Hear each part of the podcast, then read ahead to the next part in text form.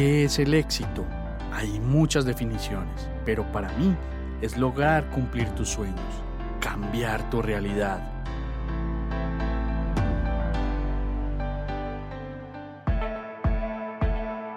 Te quiero mostrar cómo yo y otras personas hemos logrado nuestro propio éxito.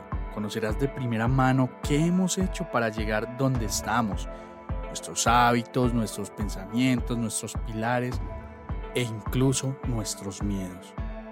Alguna vez alguien me dijo, escucha atentamente a las personas de éxito y mira lo que hacen que tú no haces. Y esto cambió mi vida para siempre.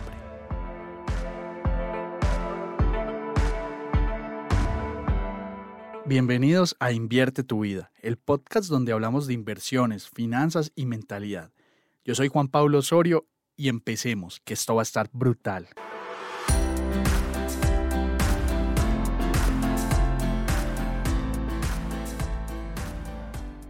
Normalmente cuando hablo de estos temas, orientados mucho a explicaciones de economía, no son los videos más populares.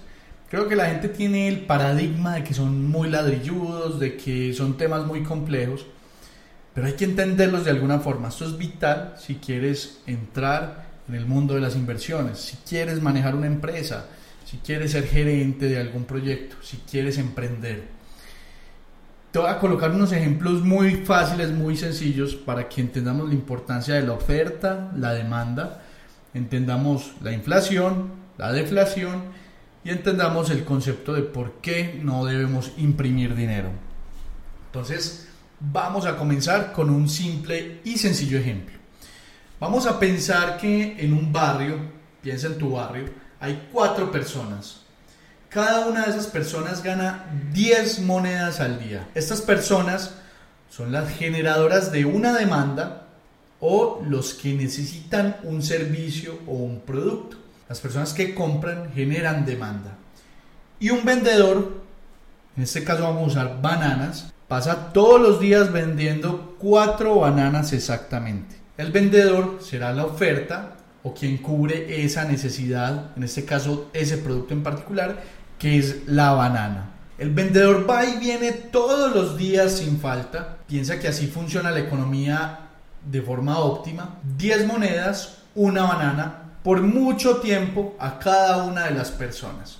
Ahora, quiero que veamos algunas variantes para que entendamos mucho mejor cómo funcionan algunos de esos puntos económicos. Ya revisamos ese escenario ideal donde todas las bananas las vende el vendedor y donde todas las personas satisfacen su necesidad. Resulta que un día en ese barrio apareció un nuevo vendedor de bananas y llegaba exactamente con cuatro bananas. Ahora las cuatro personas tenían dos alternativas para escoger. El vendedor de toda la vida o el nuevo vendedor. Al final las personas se dividieron y dos compraban dos bananas al vendedor nuevo y dos personas compraban dos bananas al vendedor viejo. Los vendedores, cada uno de ellos estaba dejando de vender dos bananitas. Al final, ellos las debían de botar porque se dañaban.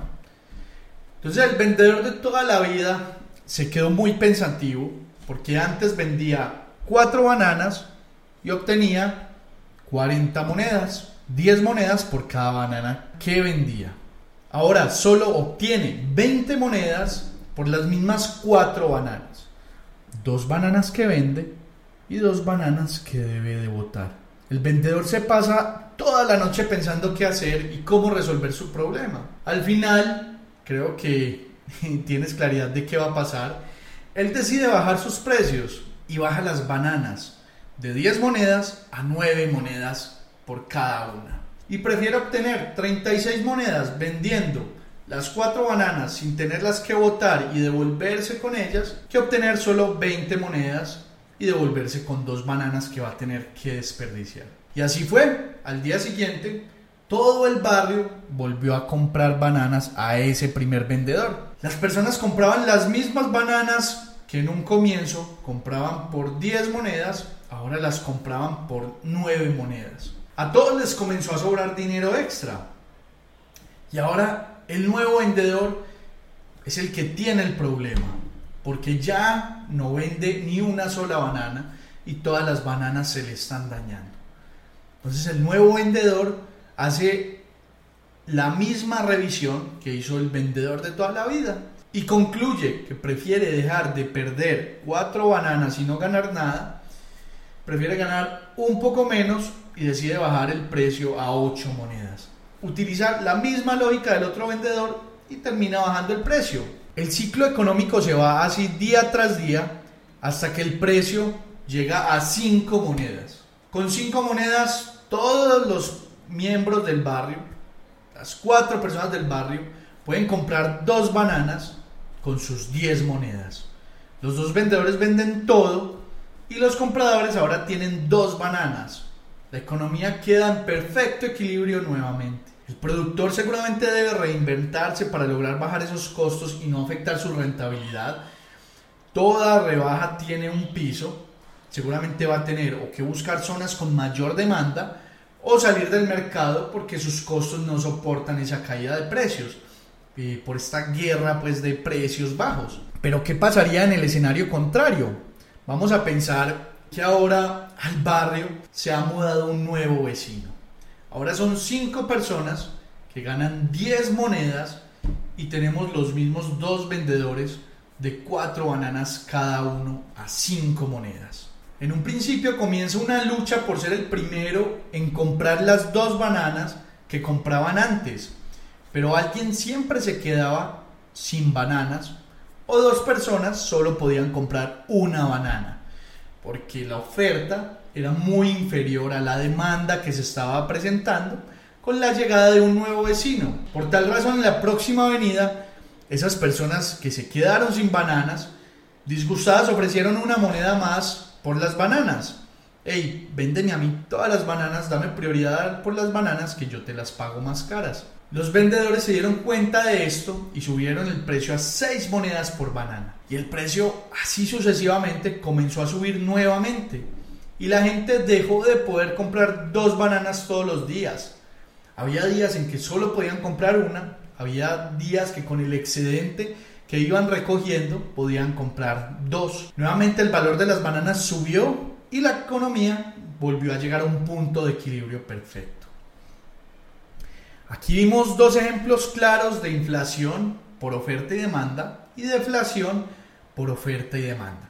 Claramente la economía tiene más vertientes, pero es una forma sencilla de entender la ley de la oferta y la demanda y cómo ésta regula los precios casi que de forma mágica. Ahora volvamos a nuestro ejemplo inicial.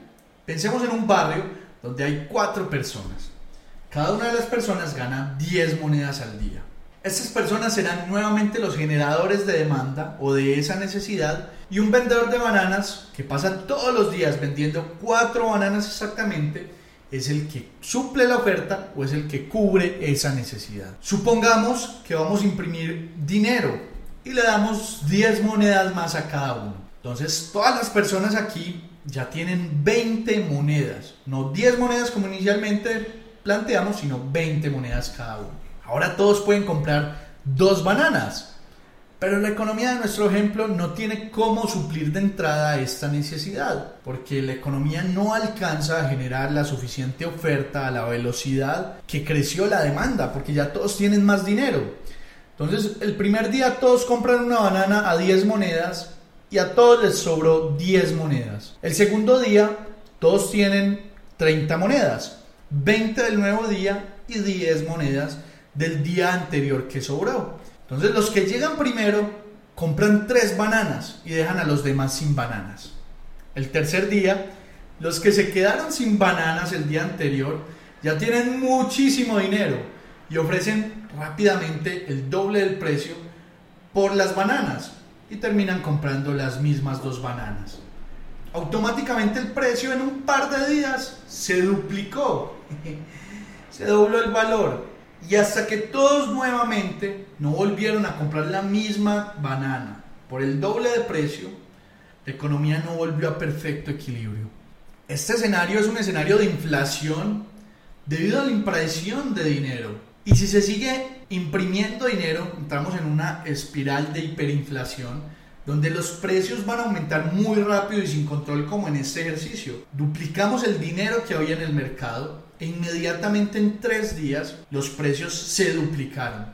Y ahora la gente tiene más dinero, pero no puede comprar los mismos productos que antes por el mismo precio. Por eso es que es tan perjudicial salir y resolver los problemas imprimiendo dinero. Históricamente esto ha pasado muy cerca en países muy vecinos, en 1989 en Argentina, por allá en 2002 ocurrió en Zimbabue, en África, y pues el caso más reciente fue en el 2017 en Venezuela, donde la inflación se disparó tanto que hablábamos de una hiperinflación, donde la moneda ya no valía y se perdió confianza absoluta en ella. En países como en Ecuador, que la inflación venía descontrolada, eh, por allá en el año 2000 optaron por dolarizar su economía y con esto lograron controlar la inflación. Esto tiene otras variantes y otra serie de problemas que quizás hablemos en otro video, pero lograron controlar la inflación. Al final, para controlar estos escenarios, los países colocan controles muy estrictos para mitigar esa subida descontrolada de precios. Y esta subida descontrolada de precios nos genera restricción de libertades para buscar mitigar esa alza, como pasó en los países que te mencioné antes.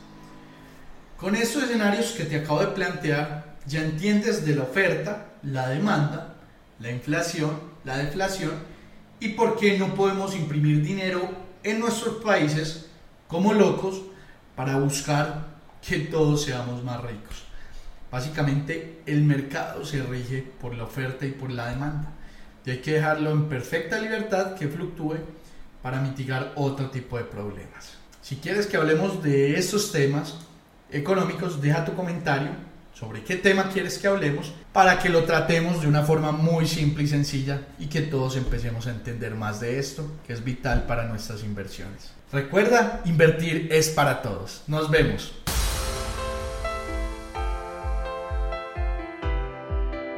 Si quieres seguir aprendiendo, recuerda seguirnos en las redes sociales como arroba Juanpa. Estamos en Facebook, Instagram, TikTok y YouTube. Ahí te responderemos todas las dudas y preguntas que tengas. Siempre estamos dispuestos a ayudar. Nos vemos ahí.